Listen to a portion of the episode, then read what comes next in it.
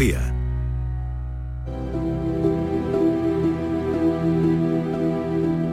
Esta es La Mañana de Andalucía con Jesús Vigorra. Canal Sur Radio.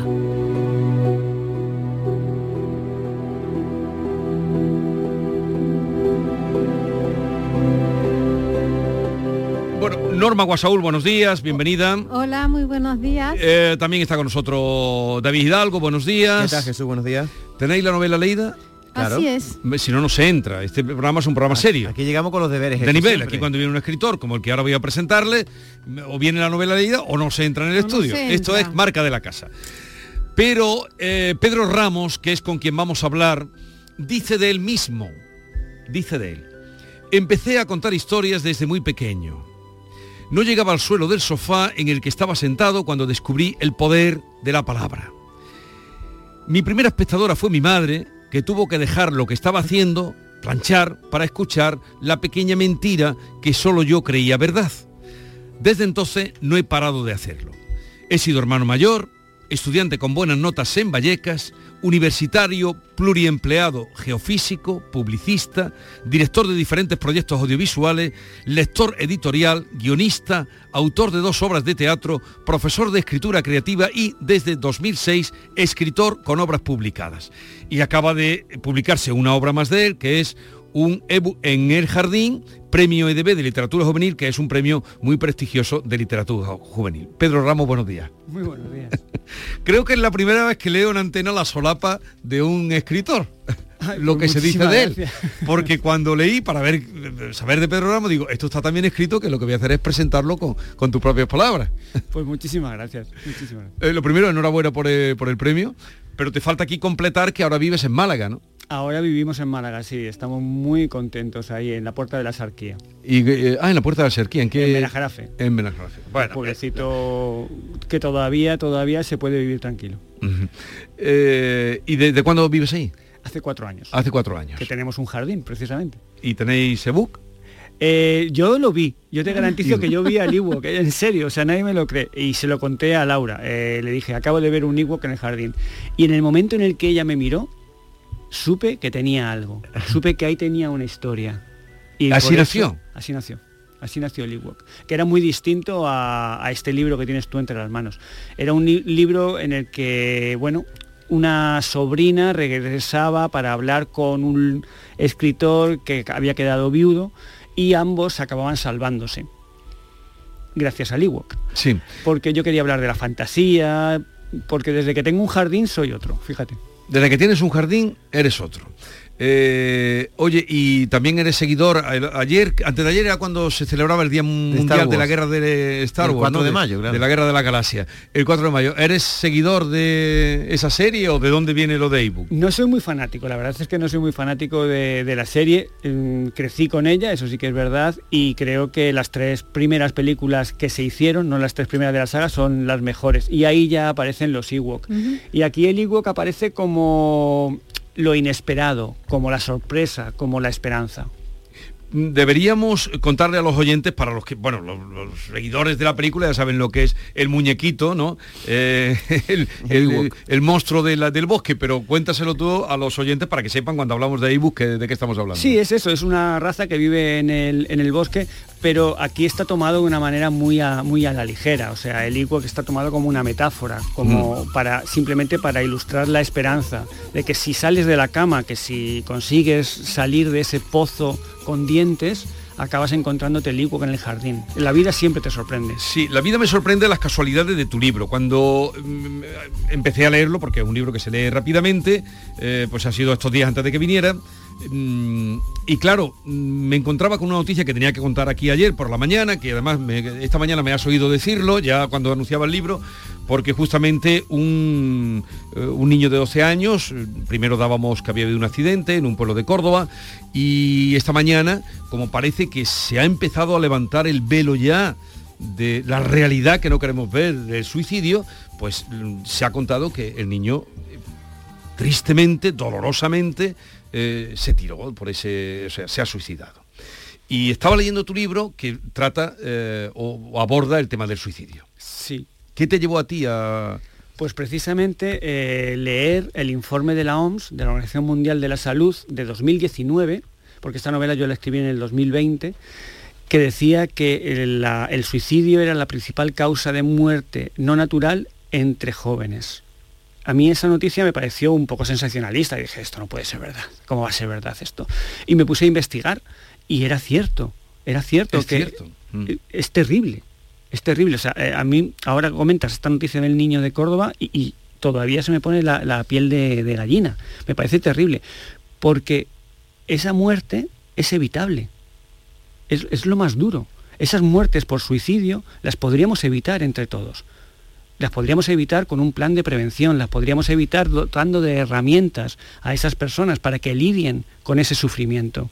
Porque al final una persona que se suicida es una persona que pone un una solución definitiva a un problema temporal, pero no se da cuenta porque está sufriendo y lo único que quiere es dejar de sufrir. No quiere morir, quiere dejar de sufrir. Y además en un momento que es, el de la juventud donde hay una vida por delante para cambiar. Entonces, ¿qué es lo que falla? El, silenciar lo que no se habla no existe. O sea, empezamos con un primer problema. En principio, no sé si estás de acuerdo que habría que hablarlo. Y luego, ¿qué es lo que falla? El sistema de salud mental en España, si esto es, eh, globalizado, nombras también en Japón el famoso bosque este donde la gente se va a suicidar. ¿Cómo se aborda eso? Porque dice que se puede prevenir hay un problema global, está clarísimo que hay un problema global. Fíjate, 800.000 personas, estadísticas de 2019, que ahora son peores, 800.000 personas al año se quitan la vida. Son muchas. En España, el triple de personas se quitan la vida de los que mueren en accidentes de tráfico. ¿Por qué hay campañas para prevenir los accidentes de tráfico y no hay campañas para prevenir el suicidio? Me pregunto. ¿Y qué es el principal punto negro para ti? Es que no hay un punto negro, hay muchísimos. Un, pozo, negro oscuro, como dice David.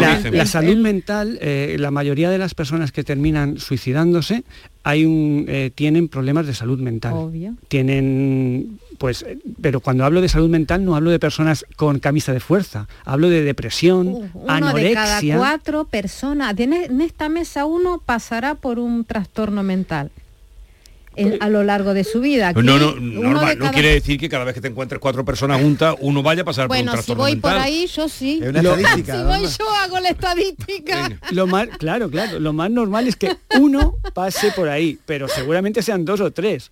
Lo que tenemos que hacerlo es decirlo con normalidad. Eh, igual que dices que vas al traumatólogo, pues voy al psicólogo. Igual que te estás tomando un neurofren, te tomas un... un diazepam. Un diazepam.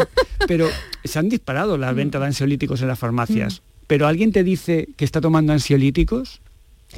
¿Y el ansiolítico es suficiente para parar la idea suicida? No, no, es un parche es una solución temporal, es algo que podemos hacer para paliar ese dolor, ese sufrimiento, pero hay que trabajar de fondo, hay que trabajar en la familia, hay que trabajar en las escuelas, hay que trabajar en todos los ambientes, la sociedad tiene que trabajar. Bueno, quería concretarte, Pedro, el dato efectivamente eh, que tenemos último del 2020. En España se suicidaron en ese año cerca de 4.000 personas y más de 300 eran personas de entre 14 y 29 años, es decir, que la cifra se ajusta a lo que acabas de decir, pero me gustaría que me hablaras de mi tocayo, de David, sí, que se llama David, el, protagonista, Que, bueno, es, muy original la estructura de la novela, sin querer destriparla, porque él solo transcurre un día desde que empieza la novela hasta que termina, y él se levanta ya con esa idea. Desde las seis y tres minutos de la mañana. Cuéntanos, háblanos de David. Pues David se llama precisamente David porque tiene que vencer a Goliat. Y Goliat es la depresión. Por eso se llama David. Yo soy bastante puñetero a la hora de poner los nombres a mis personajes. Tardo mucho en elegir los, nombres. Y por esto eh, el protagonista se llama David, porque tiene que vencer a Goliat.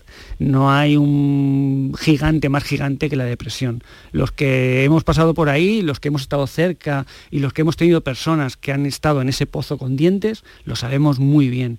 Y ojalá, ojalá nadie tuviera que pasar por ahí. Tú hablas de que el origen de, esta novela eh, está en que lees esa noticia. Me tranquiliza porque creí leyendo que a lo mejor habías tenido mm, alguna situación eh, cercana eh, por algún motivo. Me, deja más tranquilo de que venga por, tu curiosidad. ¿Y qué has descubierto mientras eh, construías el personaje, la hermana, a mí la hermana Zoe, y esas primeras páginas cuando la hermana va intentando conectar con él y le va dejando mensajes y un mensaje y otro mensaje y uno cariñoso y en algunos sacapatitas me, me conmueven, ¿no? Ya el arranque de la novela que yo creo está depuradísima, ¿no? Porque eh, aquí has quitado todo lo que sobre. Mm. ¿eh? Aquí sí que has entrado en el bosque con a machetazos, en el machetazo de las palabras. Era muy, muy importante eh, que no, no hablar por hablar. Tú lo dijiste muy bien antes. no llenar de palabras este discurso. Ir informar, ir al grano, que fuera un mensaje de esperanza, donde eh, estuviesen las palabras justas. Todo lo que eh, está en el libro es porque tiene que estar. Si no, lo quité. Efectivamente, la novela tenía más páginas y al final quedó así y se lee de una manera muy rápida, pero yo no tardé muy poco en escribir. No, yo me imagino que está depuradísimo. Se, bueno, se lee rápida porque la tenemos que leer rápida porque vienes, pero mm, sí que vuelves a ella, ¿no? De, de, a frases, ¿no? Al, hablar de los pensamientos oscuros, al hablar de, la hermana, al hablar de las eh, referencias que hay. Hay varias partes, como tú decías, está la parte de los correos electrónicos los correos de, Zoe, que además Zoe es el nombre, me lo regaló una, una lectora en una firma de libros eh, me, le pregunté, ¿cómo te llamas? Me dice, Zoe. Empezó a escribir en el libro para Zoe y ella, antes de marcharse, me dijo, ¿a que no sabes lo que significa Zoe? Efectivamente yo no sabía lo que significaba Zoe. Me sonaba Zoe Valdés, me sonaba... Pero mm, le dije, no, no lo sé. Y dice, vida. Y en ese momento supe que me estaba regalando algo y por supuesto cuando hice el casting de nombres para la medio hermana tenía que llamarse Zoe, Pero Vida. ¿Ya tenías en el pensamiento este, esta historia o no? Cuando conociste a Zoe, cuando me cuentas. No, no, no Tú guardaste ese nombre, exacto. guardaste ese nombre, lo archivaste y dices, Zoe, algún día... De esas cosas que pasan y que sabes que te las vas guardando. Y son personajes, bueno, Zoe evidentemente lo engancha a la vida, eh, hay personajes rotos como Juan, el amigo, eh, no es un libro, no pensemos que nos vamos a hundir en la depresión. No, es un libro que le han dado el premio de literatura juvenil, o sea que, no... Eh, eh, ya el título te invita, no es, se habla del pozo negro de la depresión, él tiene un compendio además, tiene también un poquito de paranoia, tiene un poquito de, ¿sabes? que es un frito, un toque, un, frito variado lo que tiene este chico en la cabecita. Nunca acaba de perderla del todo, de hecho no concreta la idea con la que sale por la mañana, ¿no? Eh, Juan también es un personaje eh, que se rodea, el padre de David, ahí también está ingresado porque está un poquito pirucho, no se sabe muy bien el tipo de enfermedad que tiene. Yo no sé si quisiste de, insinuar que se puede heredar un trastorno o simplemente le tocó la china, porque el padre de él vive con, vivo con un fan, mi padre es un fantasma, dice, dice David. Sí es eh, por qué lo has hecho que el padre también tuviera un trastorno, no se sabe en principio. Mm, era más fácil para mí, eh, y además como tenía muy poco espacio para desarrollarlo, mostrar una familia totalmente desestructurada, que David estuviera aislado tanto físicamente como psicológicamente, para mostrar ese aislamiento en el que se sienten este tipo de personas. Las personas que están deprimidas se sienten muy, muy aisladas. El riesgo que corremos es que en las familias eh, tipo serie de televisión que nos rodean, por muy maravillosa que parezca esa familia, también hay Davids, también hay Davides, muchísimos. Muchísimas personas se sienten solas en familias que parecen que van a protagonizar una serie de televisión. Pero para mí, económicamente, como escritor, era más económico hacer este tipo de familia desestructurada totalmente, para que el lector enseguida lo entendiera y no tener yo que explicar que dentro de una familia heteropatriarcal eh, maravillosa con 60.000 euros al mes de ingresos, también está sucediendo este problema. También hay adolescentes que se hacen preguntas y que sufren. Hay al final del libro una cosa maravillosa que me, ha encantado y lo he leído varias veces, que es el propio, el propio protagonista escribe las razones que tiene para vivir. ¿Eso cómo se te ocurrió? Porque la verdad que es un final... Lista de las cosas por las que merece la pena vivir, no, seguir vivo y luego las razones para seguir vivo. Pues te voy a contar un secreto, ahora que no nos oye nadie. Justo lo único que yo quería escribir era eso. Lo que yo quería de verdad publicar para, en este libro era esas razones para vivir. Eso era lo que yo quería lanzar al mundo, ese era el mensaje que yo quería lanzar al mundo. Pero claro, tú necesitas escribir una novela, contar una historia para que el, el resto del mundo la quiera leer. No basta con que yo diga, mira, tengo unas razones para vivir, ¿quién las quiere leer? Pero en realidad yo lo único que quería El escribir soporte ha sido el libro para eso. era eso. Pero una razón para vivir que puede ser taparme por la noche cuando hace frío. Quiero decir que son pequeñitas cosas las que te hacen ¿Y sentirte... no te parece maravilloso? Taparte por la noche cuando es refresca y de pronto te echas la sábana por encima, ¿verdad? Y te quedas como... Los, y, pe- ade- los pequeños placeres. y además la libertad de poder escribirlo, de poder describirlo, ya sin tener el, el yugo de la historia, de la trama. Ya puedo hablarte de lo que significa para mí, pues ve- hablar de una película con los amigos.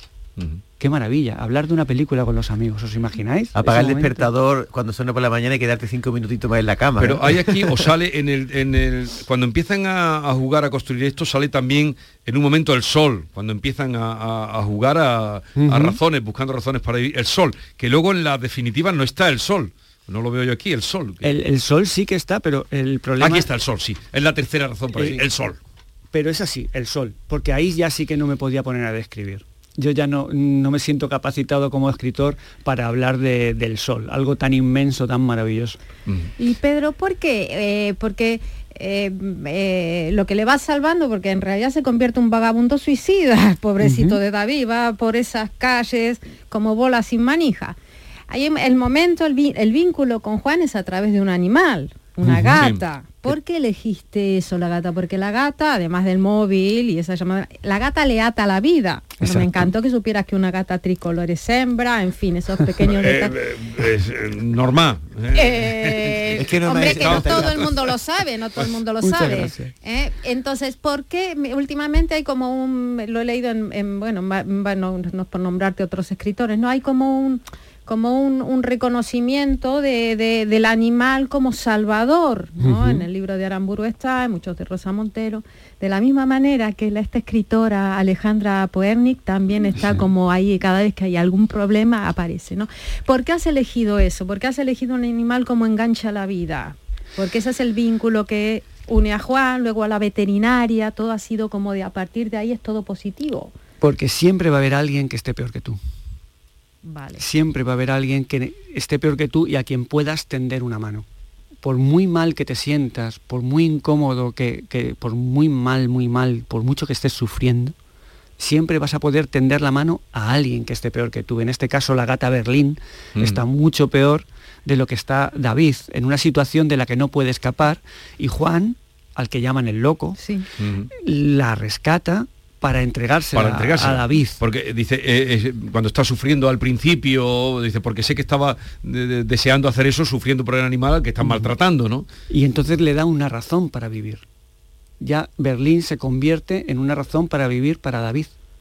Y por eso se quiere deshacer de ella, continuamente. Y por eso Juan... No por falta acepta. de empatía. sino Por eso Juan no acepta, Vale. porque Juan es muy listo. Sí. Juan, aunque le llamen el loco, es un personaje que, no sé, yo me llevaría a Juan a casa. O sea, Eh, eh, con los libros y, y limpiándole todo, ¿no? Pedro, Un lo- poquitito la eh, como tú contabas cuando hablaba de tu presentación, tu propia presentación, curiosamente no citan ningún libro de los que tienes publicados. Eh, ¿Has escrito más novelas juvenil- juvenilantes o esta es la sí, primera? esta es la quinta. Pero esta es es la novela quinta juveniles. y siempre el protocolo... Sí, esta es la quinta novela juvenil y la octava en total. He publicado tres para adultos.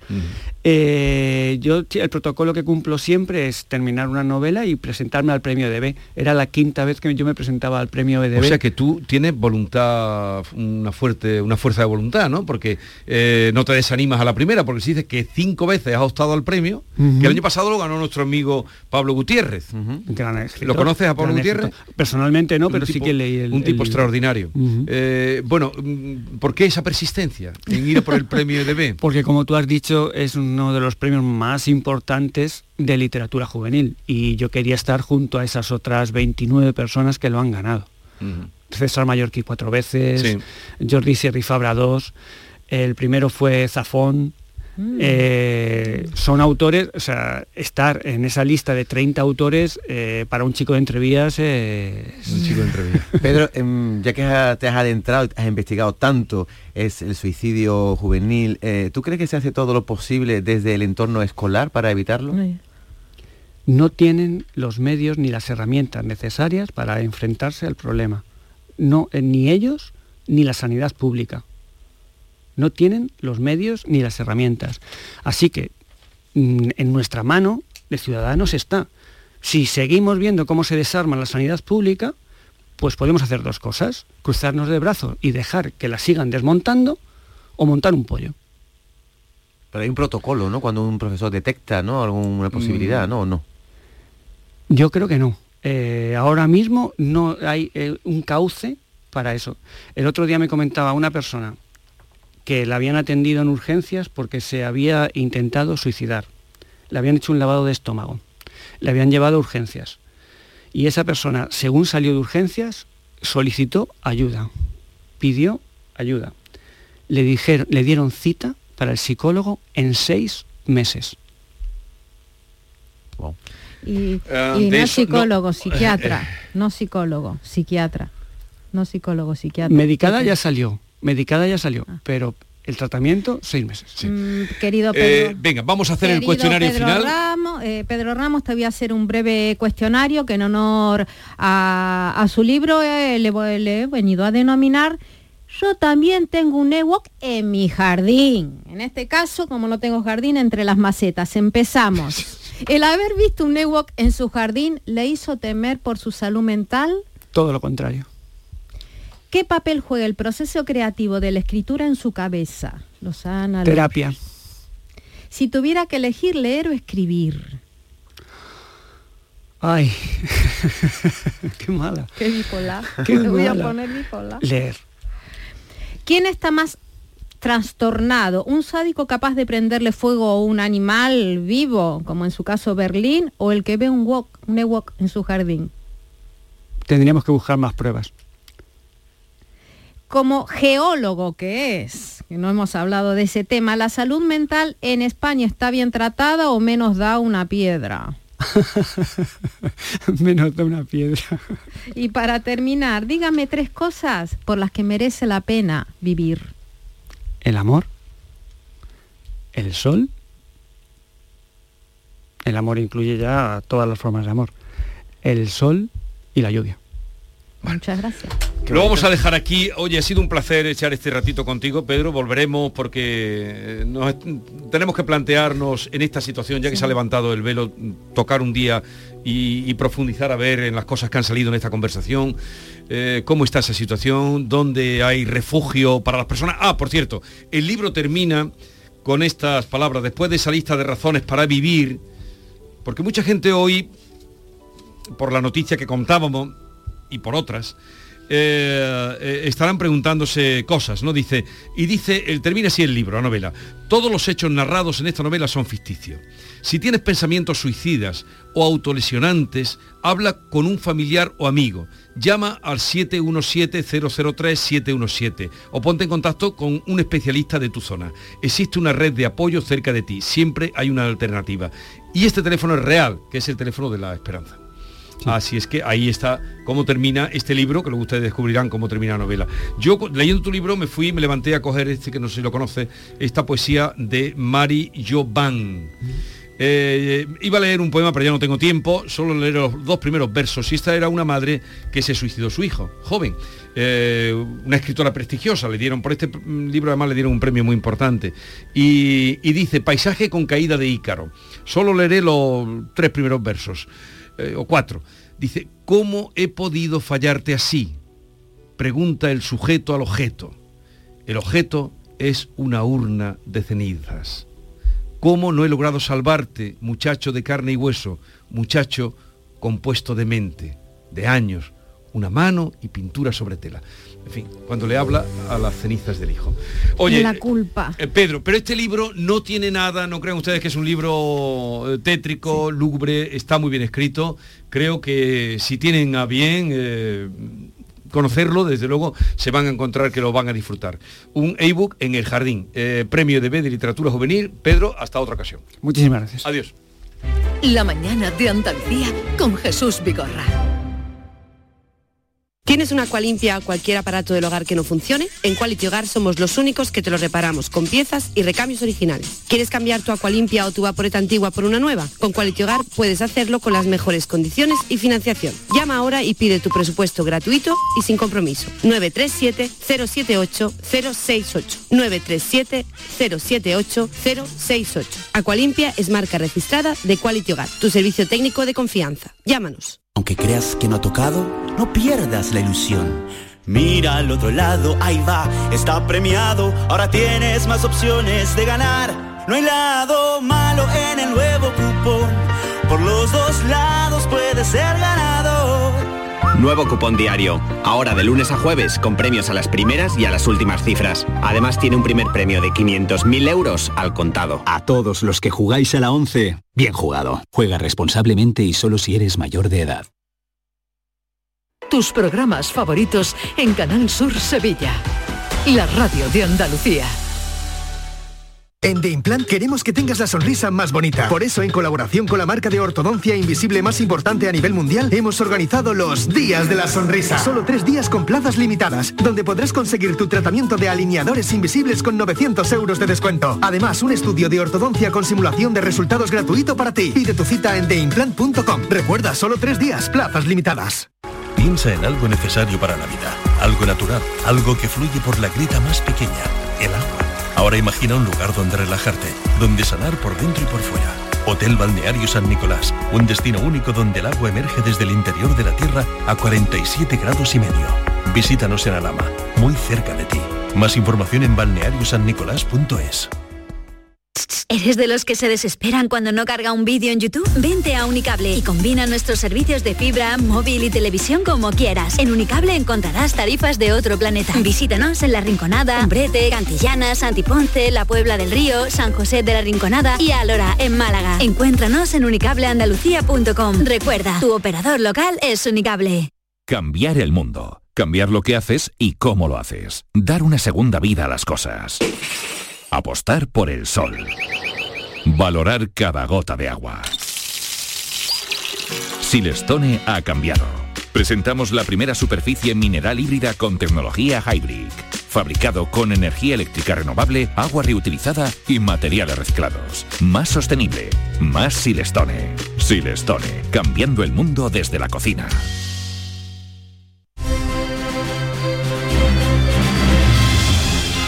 La mañana de Andalucía con Jesús Vigorra.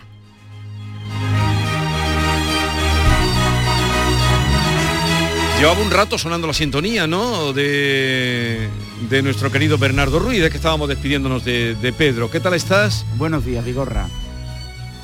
Buenos días, ¿cómo estás? Fantásticamente bien, como nunca, de costumbre. nunca hemos visto a Bernardo de amarillo, vienes hoy rarísimo, Bernardo, ¿qué te pasa? No, eh, color sol, ¿no? Habéis comentado antes que el sol es una de las excusas perfectas para Claro. creer en la vida. A ver, dame, eh, ¿por qué merece la pena vivir, Bernardo? Por tus padres, por tus hijos y por tu pareja. Y por haber nacido en Andalucía. Bueno, por eso se engloba todo el amor. No, Bueno, no. ¿No? ¿Podría entonces, ser? Pero si su un padre, familia. un padre y una madre son más que el amor. Bueno, pero si uno no tiene padre ni madre ni familia, merece la pena vivir también. pero, Pero bueno, tendrá sus razones. pero, Pero- claro, tendrá otras Pero, cosas, pero no, pero además todo el mundo ha, ha nacido con un padre y una madre, ¿no? Sí, pero que bueno, que cada uno tendrá su escala. A de- ver, de- eh, de amores y Bernardo, ¿quién es, la. ¿quién es la persona que más ha influido en tu vida? Mi madre. Bueno, otro día te haremos un cuestionario a ti para que la gente te vaya conociendo. Porque a mí me preguntan, ¿quién es ese Bernardo? Y yo digo, pues Bernardo Ruiz, hablo bien de ti. Claro. Tú, tú sabes que para mí solo tienes un defecto hasta ahora. Que no bebo vino. No bebes vino y no, es peor, que bebes frisante. No, ayer fui a la feria y bebí manzanilla. Ah, bueno, sí. Eso ya, eso ya vamos ganando. un- Rompiendo tus principios, pero bueno, Bernardo, te estás desmelenando. ¿Manzanilla? Sí, sí, además no, no he sido capaz de levantarme temprano. Eso suele pasar. Bueno, vamos a la Andalucía de Bernardo, que no, no he recibido el guion, ¿eh? Así es que... Pues no- fíjate, hoy es sorpresa, hoy es sorpresa porque eh, tú imaginas vivir en una casa señorial del siglo XIX en pleno parque de Sierra Nevada? ¿O, se- o tú serías capaz de abandonar esta Sevilla urbanita por instalarte en la Alpujarra de Almería? no sé si sería capaz, porque si te respondería ahora no he reflexionado sobre eso, pero la Alpujarra me, me- me habla, me dice cosas, esa fuerza telúrica y la Sarquía, que es de donde vive Pedro, es otra zona que me impactó cuando la vi la, la primera vez. Sí, además en la Sarquía hay tres pueblos que son una auténtica joya. Arches, Salares y Sedella. No conozco ninguno de los Y tres. siempre recomiendo que visiten Arches, además es el único municipio, o al menos según mis datos, que no ha adaptado, o sea, perdón, que no ha rehabilitado el alminar o minarete primitivo, donde el almuecín llamaba la oración y simplemente ha colocado campanas. Por tanto, la estructura es originalmente Eso, árabe. en Arches. Yo aña- En Arches. añadiría dos. eh, No has nombrado Sayalonga y Canilla de Aceituno, que son dos maravillas de pueblo de o Pero, Macharabiaya, o que Macharabiaya. fue conocida como la pequeña Madrid porque la familia de los, De los Galvez, Galvez. se instaló allí y que generó un tremendo eh, boom laboral y allí estaba la fábrica de naipes de, de España, estaba, Estaba en- allí. en- Y, y- pero no que no te desvíe David, tú ve a lo tuyo, Sí, eh, Bernardo, y- porque él viene a meterte palo en candela. Sí, pero yo sí, Ah, yo sí- ¿Quién habla? Ha sido tú el que ha Un empezado a hablar de. Y, y hoy precisamente vamos a hablar de la Alpujarra de Almería porque queremos visitar una casa señorial del siglo XIX que se alza en Oanes, un pequeño municipio de 500 habitantes y que fue cuna de la uva de Oanes, una de las más famosas del mundo. Pues una inmobiliaria vende una casa solariega del 19 por solo seis- 65.500 euros. ¿Cuánto, cuánto, cuánto? 65.500 euros. Muy barato, ¿no? Una casa señorial del siglo XIX que consta de dos plantas, sótano, y además dispone de 489 metros cuadrados, Uy. 10 habitaciones, algunas de ellas con chimenea, decoración de la época para rehabilitar. Sobre todo hay uno de los cuartos, según la fotografía, con su palangana del siglo XIX, que es una joya. Y un espacio central que es muy curioso porque era la sala de reuniones del capataz que controlaba la producción de uvas de la comarca. Entonces había un espacio central donde el capataz que vivía allí, pues controlaba, recibía las visitas al resto de empresarios y hacía tratados. Entonces, esta casa verdaderamente merece la pena. ¿Quién será a priori el comprador? Pues según un estudio de una inmobiliaria de, Sí, de- lo, eh, lo sospecho. de Granada, de. Granada y de Almería están comprando auténticas joyas Mm. arquitectónicas del siglo XIX de la Alpujarra, tanto de Granada como de Almería, británicos Mm. y un perfil que hasta ahora no se no era muy habitual en Andalucía, que es el perfil del ciudadano nórdico, sobre todo finlandesas e irlandeses. Compra y construyen un palacio por 65.000 euros, que para ellos como si tú y yo vamos a la feria y nos Sí. gastamos 100 euros. O sea, una pecata Tanto. ¿no? Y es que se Y sienten convierten, atraídos- están convirtiendo en hoteles rurales, hoteles con encanto, hotelitos con encanto, casas- y, y- y mansiones para ellos, porque en algunos pueblos de la Alpujarra, como Canjayar, por ejemplo, pues están instalándose eh, ciudadanos de origen nórdico. ¿Por qué se sienten atraídos? Pues por, por la cultura, por la gastronomía, por, por el clima y porque, como decía el Canca, la que revive a la poesía en cuanto el día se muere. A su ventana me asomo y su alegría me hiere. Nadie te va a querer como Andalucía te quiere. Nadie te va a querer como Andalucía. Ahí te lo he tirado bien, ¿eh? Bien, bien, bien, la renovación una semana más. Esto le va a gustar a Jesús. ¿Tú sabes, tú sabes, Bernardo, en la plaza de Oanes, que es el pueblo de que está hablando, de quién hay una estatua? ¿De quién? De Miguel de Cervantes. Es de los pocos pueblos donde yo he visto una estatua de Miguel de Cervantes en toda la plaza. Y los pueblos de alrededor, los nombres Jesús son tan, tan, tan sonoros. El pueblo de al lado se llama, como has dicho tú bien, Bernardo, Canjayar. Pero Sí. mira, hay uno al lado que se llama Ragol, Abrucena, Beires, Instinción. En extinción está Los Iris, eh, que es una banda de música que es una de las mejores de todo el corredor mediterráneo y muy habitual en Semana Santa para, para los frikis cofrades, Los Iris de extinción. Muy habitual que interpreten marchas en Granada y en Almería. Continúa. Y al lado hay un pueblo que se llama Nacimiento. Qué bonito, Jesús. Sí, y yo elegir- eh, recomendaría Canjayar y Las Tres Villas, que es un pueblo con diferentes emplazamientos urbanos, sobre todo por el sendero y su barranco de Santillana. Y en Santillana, que es una de sus pedanías, para mí, que fui eh, hace apenas dos, tres años, justo antes del COVID, me impactaron las casas de piedra y barro. Así, aconsejamos que la gente acuda a Santillana, que es una auténtica delicia. Y el barranco de Santillana es una verdadera joya. ¿Dónde comer? El- Eso es, ¿dónde comer? Aconsejamos el restaurante La Orza de Oanes. Chuletillas de cordero, codillo al horno y sobre todo el plato estrella. Venado guisado. Venado guisado, en Que es para perder el conocimiento. Y por cierto, ¿a ti cómo te fue en Almería? Pues muy bien, eh, tendría, de- necesitaría tiempo para contarte, eh, eh, visité los invernaderos, que no los conocía, y ya mm, hablaré de cómo nivel. eh, ¿Comiste marisquitos, Jesús? Eh, Marisco. No, pero mm, cuando estábamos hablando, te dije, ¿dónde como en Almería? No sé qué me dijiste tú. Yo, Puga, te aconsejé Puga. bueno, pero Puga te dije que lo sabía. Sí, sí. Y yo te hablé de que había oído de un tal Joaquín, Sí, Casa Joaquín. y te dije que sí, que Me también- dijiste que tenía referencias pero que no lo conocía. Efectivamente. Bueno, pues ahora te digo yo, que cuando vayas a Almería, en la calle Real, ve a Casa Joaquín. Eh, Una auténtica delicia. Oh, mm, buenísimo. A mí me encanta, a mí me encanta. Así es que ese lo puedes recomendar con toda Y- seguridad. Pero tú, porque yo no hablo Porque- de dinero, yo no hablo de dinero, eso es de poca él- educación. Le exiges a él. Se puede pagar, a él, se puede pagar. Vale, le exiges a él sitios que no se le dispare la cabeza. Relación, dice, relación no calidad-precio, dice el precio, ¿en qué quedamos? relación calidad-precio, genial. Bueno, pues ya está. Y además a Almería es una maravilla. porque puedes comer en casa Joaquín, en casa Puga. Después te toman los americanos, eh, tu... Está lleno siempre los americanos. Sí, pero ese, ese liquidito rosa tan característico del americano merece la pena. Y después visitas Almería, la calle de las tiendas, la iglesia de San Pedro, la puerta Purchena y para mí, auténtica joya, mi debilidad de Almería, además de la Alcazaba, el refugio antiaéreo. Es para- Sí, pero bueno, ahí te tengo yo. Eh, fui y estaba agotado. No me quise enfadar eh, ya porque volveré, tengo pensado volver a Almería. Sí, porque hay que reservar. No, hay que reservar. Estaba Sí, sí. lleno, cosa que me alegro de tal. Oye, ah, pero- pero... aprovecho la ocasión ahora que me pone. Ahora sí que me has puesto todo el capote.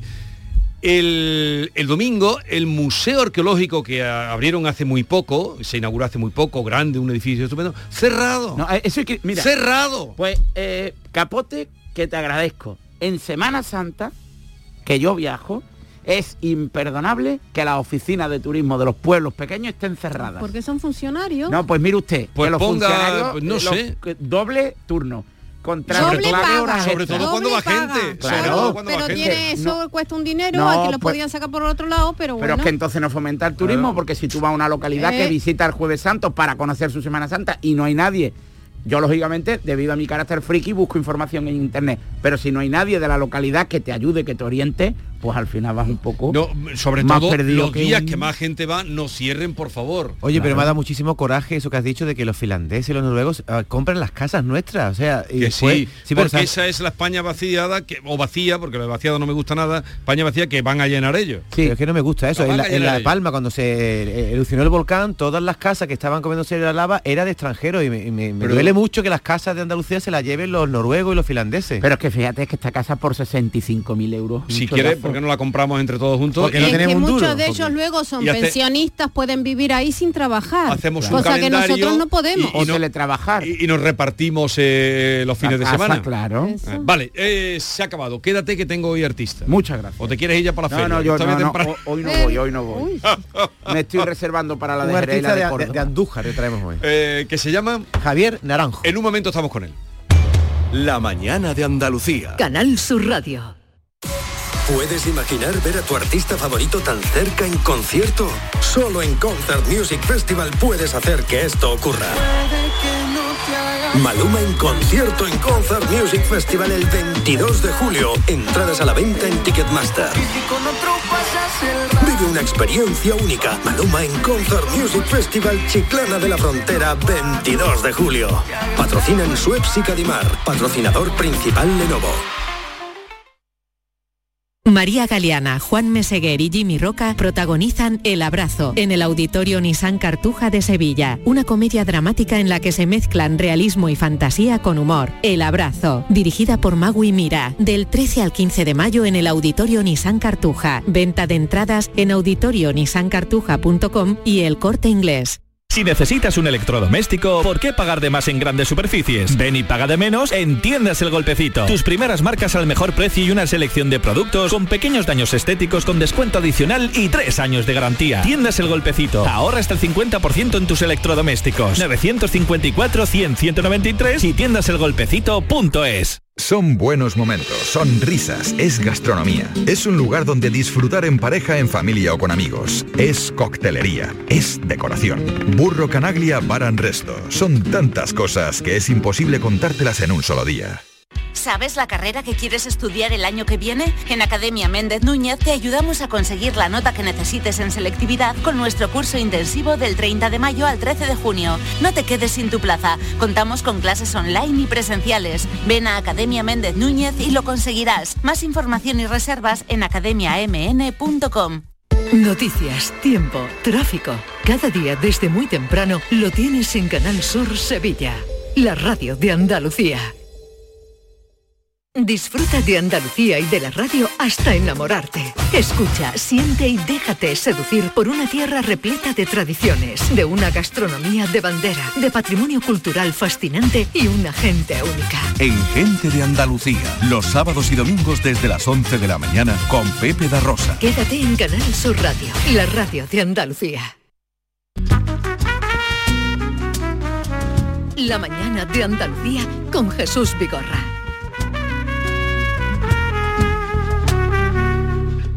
Esas aguas vagabundas sumerge un corazón de fuego que no quiere perderte. Con su mirada tan profunda recorrerá mi cuerpo entero. Como no voy a quererte?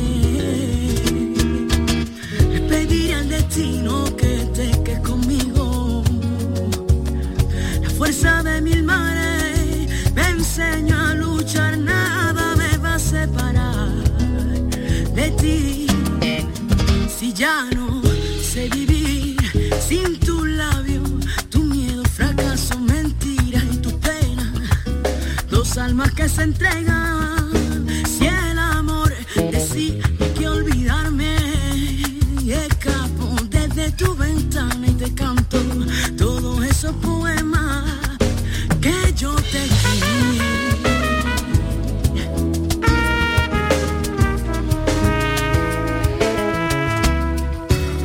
Así suena este trabajo que hoy nos trae y nos presenta Javier Naranjo, eh, joven de Andújar, afincado ya en Sevilla. Eh, seguro que ustedes lo habrán visto eh, bien en programas de éxito como La Voz Kiss, La Voz, aunque empezó en Menuda Noche. Tú empezaste en esta casa, ¿no, Javier? Sí, señor, en esta casa desde pequeñito. Buenos días. Muy buenos días. ¿Qué tal estás? Muy bien, tío, muy contento de estar aquí, ¿no? Yo creo que estar, evidentemente estar por aquí, por Canal Sur, siempre volver es, es algo único, de Es verdad. que es un poco chocante, eh, Javier, decir un joven con una dilatada carrera cuando tienes 19 años, pero que es así, ¿no? Bueno, llevo desde, también desde muy chiquitito, ¿no? Empecé en los teatros con mis padres con cuatro añitos, o sea que imagínate, ¿no? Pero porque tus padres se dedicaban al teatro o a la se, música. Se dedicaban, se dedicaban a la música, eran productores y mi madre canta, mi madre canta y mi padre guitarrista. Y bueno, pues desde chiquitín siempre me ha gustado, ¿no? Ellos querían también empujarme, ¿no? A, a intentarlo y al final, pues fíjate. Pero tu madre cantaba flamenco. Mi madre sí, me cantaba sevillana. Mi madre Sevillana. sevillana, sí. Y se dedicaban profesionalmente a esto, ellos. Sí, O- sí, claro, se dedicaban a ello. En Andújar además que em, compusieron muchos temas tal y cual y, y allí pues bueno, se movieron bastante bien y bueno, Y- eso al final me dieron ese Y tú, ¿no? y tú ah, dices a los cuatro años ya saliste al escenario. A los cuatro años fue la primera vez que salí yo a, a un teatro, un teatro, que recuerdo yo que estaba tocando yo, eh, tocaba la cortina, ¿sabes? Me sacó mi padre y dice que toque lo que sea al niño y a ver si le gusta esto, empecé yo a tocar la cortina y al final en mi casa eh, ya cantaba yo las sevillanas que cantaban Ellos. los coros, claro, y ellos. Entonces ya pues claro, al final se daban cuenta de que a mí me gustaba mucho el cante, ¿no? Y, ya, y- pues, y que tenía buen oído y que... Claro, claro, y, y al final pues empecé, fue, fue más que nada por mi abuelo ya. Cuando ya empecé a tener un poquito más de edad, fue cuando me dijo, lleva al niño a, a- a Juan y medio, lleva al niño a Juan y medio. Y bueno, y fui... ¿Cuál- ¿Qué sevillana recuerdas con más cariño de pequeño? ¿Habrá Sevillana, pues mira, la última que mm, yo nunca he cantado sevillana, ¿eh? ya te digo, desde chiquitito la canturreaba, pero no a nivel de redes sociales y tal, pero he querido hacer como un pequeño homenaje, ¿no? Evidentemente a, la sevillana que contaba mi madre, que era la Virgen en la misma, de la Virgen de la Cabeza de Andújar. Y la he subido hace poco. Esa sevillana para mí es muy especial, ¿no? Porque Ay, y dice... ahora que estamos en feria, ¿nos harías un poquitito? No, porque viene a presentar Pero eh, bueno, y pero no estamos contigo en la vida. Sí, pero le voy a ir a presentar Estamos contigo en la feria. vida. De que- Luego, por favor, que es- si queda un pelín de Pero sevillano. se, podría, se- se sevillanos. podría intentar un poquito, claro. ¿Cuál- Cuando Venga. fuiste a Juan y Medio, ¿qué cantaste? Cuando fuiste la primera vez. A Juan y medio, la primera vez, ah, la primera vez fue un bolero, recuerdo. Fue bolero? Un bolero, un bolero, con, ¿cómo se llamaba la canción? No recuerdo ahora. Contigo aprendí, Aprendí. creo, que- no se recuerdo si era esa o era otra, no recuerdo. Fue con ver, Álvaro Díaz. Javier, cuando tú cantas un bolero, los boleros que son siempre eh, traidores, la- las cosas amorosas, te- eh, tú aquello lo cantabas mm, sintiéndolo no, obviamente. Bueno, yo lo cantaba y ya está, ¿verdad? A mí siempre es verdad que yo soy una persona que Lo interpretabas. he cantado mucho de todo, ¿no? O sea, que lo mismo canto una sevillana que canto un bolero o que canto otro tipo de música. Actualmente sí, verá que estoy un poco más definido, ¿no? En el pop soul flamenco. Sí, pero además que me ha gustado mucho eh, cuando introduces la trompeta que ahora oíamos en, Ujú, sí, sí, eh, sí. eh, en este tema, aunque, rollito. aunque vienes con tu guitarra y lo vas a hacer en directo. Claro, claro, Venga. sí, sí, sí. Pues venga, que se enteren en Andújar. Contigo la vida, que es el tema que traes pro- promocionando hoy. Por cierto, que cantas con un compañero de la voz también, con Miguelichi Miguelichi López. Mm. López, sí, sí, sí, la verdad que fue una colaboración muy bonita, un gran amigo y, y él, bueno, yo lo admiro muchísimo, ¿no? Y teníamos que hacer algo, ya era, si Juntos. fuera, juntos, seguro, o sea, solo hablé con él y digo, algo tenemos que hacer, ya sea un, un tema de alguien o un tema nuestro y al final pues decidimos componer eh, el temita este, ¿no? Venga, Pues el, videoclip, por eh, cierto, grabado en, en Cádiz. En Cádiz, en Que Cádiz. tú tienes, Precioso, vamos. tiene tu querencia gaditana también, ¿no? Guau, es que Cádiz es precioso, tío, es que tiene un, un rollazo esa- esas zonas, ¿no? Esos lugares tan bonitos. Sí, sí. Yo creo que merecía, yo creo que era el, el sitio perfecto. Eh, está, está muy bien el vídeo, mírenlo. oh, Javier Naranjo, oh, contigo, la vida, que es lo que vamos a escuchar ahora. Venga, dale. Vámonos, dice.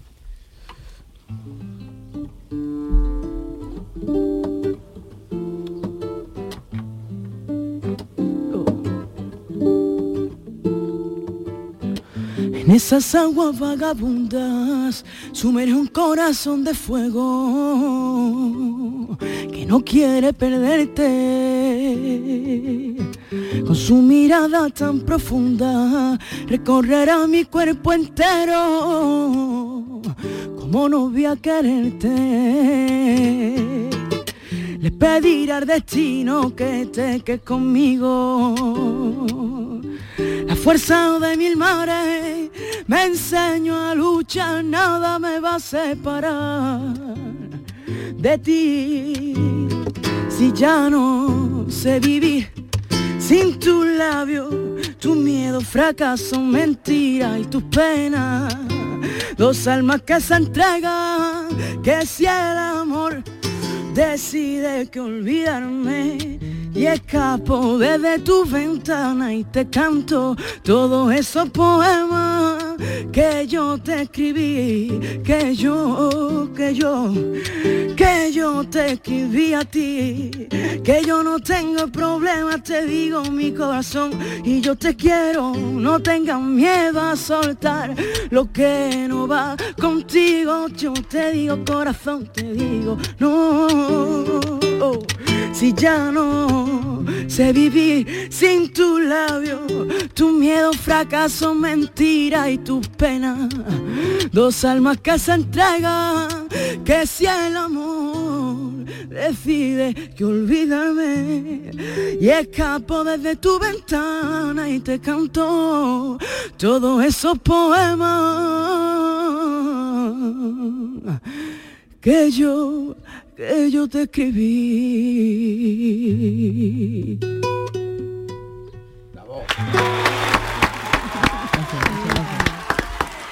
Bueno, aquí lo ha cantado con su guitarra, la orquestación que lleva la canción es preciosa, ahí está, escuchamos, estamos escuchando ahora, pero a esta hora de la mañana pues es un regalo que nos hace eh, Javier. Javier, tu paso por la televisión desde jovencito, pero sobre todo en los últimos años que te hemos visto, te ha dado la oportunidad de compartir escenario con gente muy grande. Yo te he visto cantando con Pablo Alborán, con David Bisbal, con Alejandro Sanz, con Melendi, con Vanessa Martín, bueno, con los grandes, ¿no?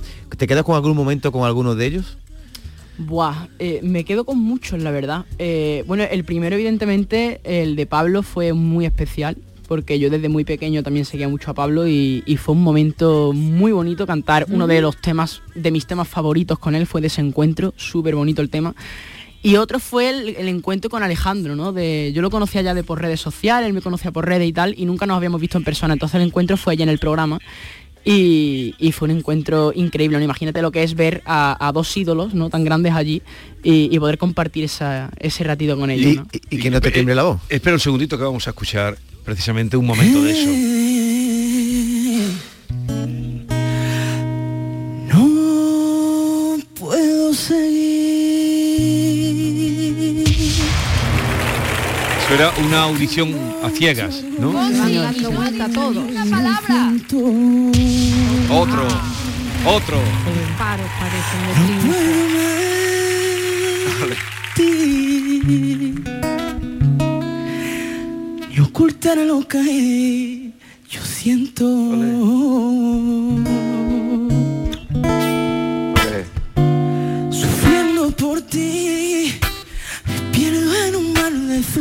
Bien, vamos, que tenemos muy poquito tiempo y eh, Javier, te quería someter un cuestionario Norma Guasaúl. Para conocerte un poco más te voy a someter a un breve cuestionario que en honor a tu, a tu tema que vienes a presentar, Contigo la vida, le he puesto Contigo la vida es más bonita. Qué bonito. Empezamos trabajando desde los nueve añitos en Menuda Noche y luego en Fenómenos eh, Fan, un programa destacada. ¿Sientes que has perdido tu infancia? No, hombre, que va, al contrario. He ganado muchísimo, ¿no? Yo creo que han sido los programas que me han ayudado a, a- a seguir creciendo, ¿no? Y, y a, a seguir creciendo sobre todo en seguridad, en... No sé, yo es que Canal Sur lo recuerdo con muy buenos recuerdos desde pequeñito, o sea, no me veo eh, en otro escenario que no sea aquí, ¿no? Por ejemplo, en mi casa me refiero, o sea, eh, a mí me han dado muy buena experiencia, yo no puedo decir que, que ha sido algo malo, la verdad. Contigo la vida, este tema, ¿lo has escrito pensando en alguien en especial o te vino la musa y ya? Bueno, eh, siempre se escriben verdades, ¿no? Yo creo. Y es verdad que se escriben de una forma para que el que quiera las entienda y el que a lo mejor no las entienda, bueno, pues nada, pero siempre hay momentos que en los que tienes la necesidad de, de escribir lo que sientes realmente, ¿no? Lo que te ha pasado. ¿Te has sentido libre a la hora de dedicarte a la música o te venía de familia y no te quedó más?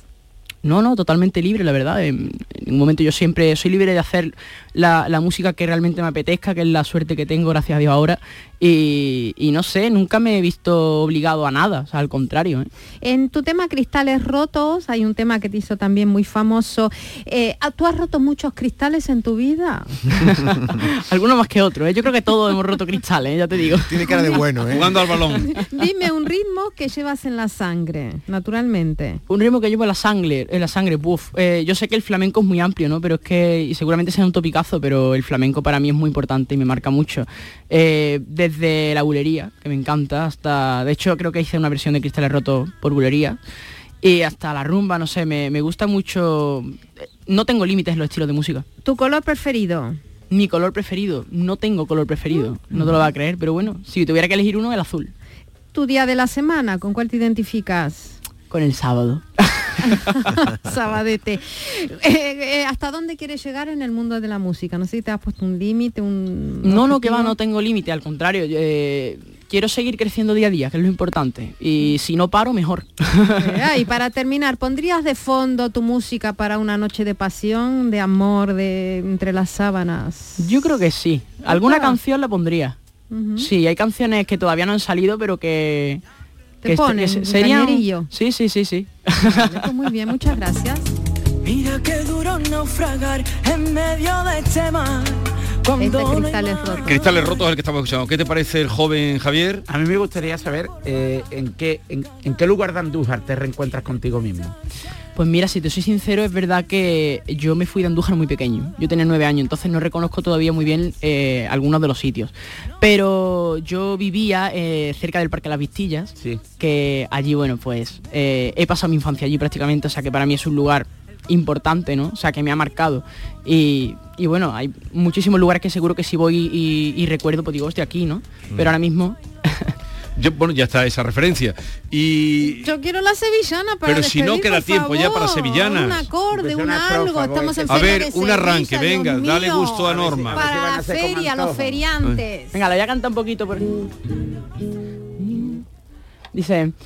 Morena de luz de luna, blanca paloma. rocío, blanca paloma rocío, morena de luz de luna, blanca paloma rocío, morena de luz de luna, blanca paloma rocío.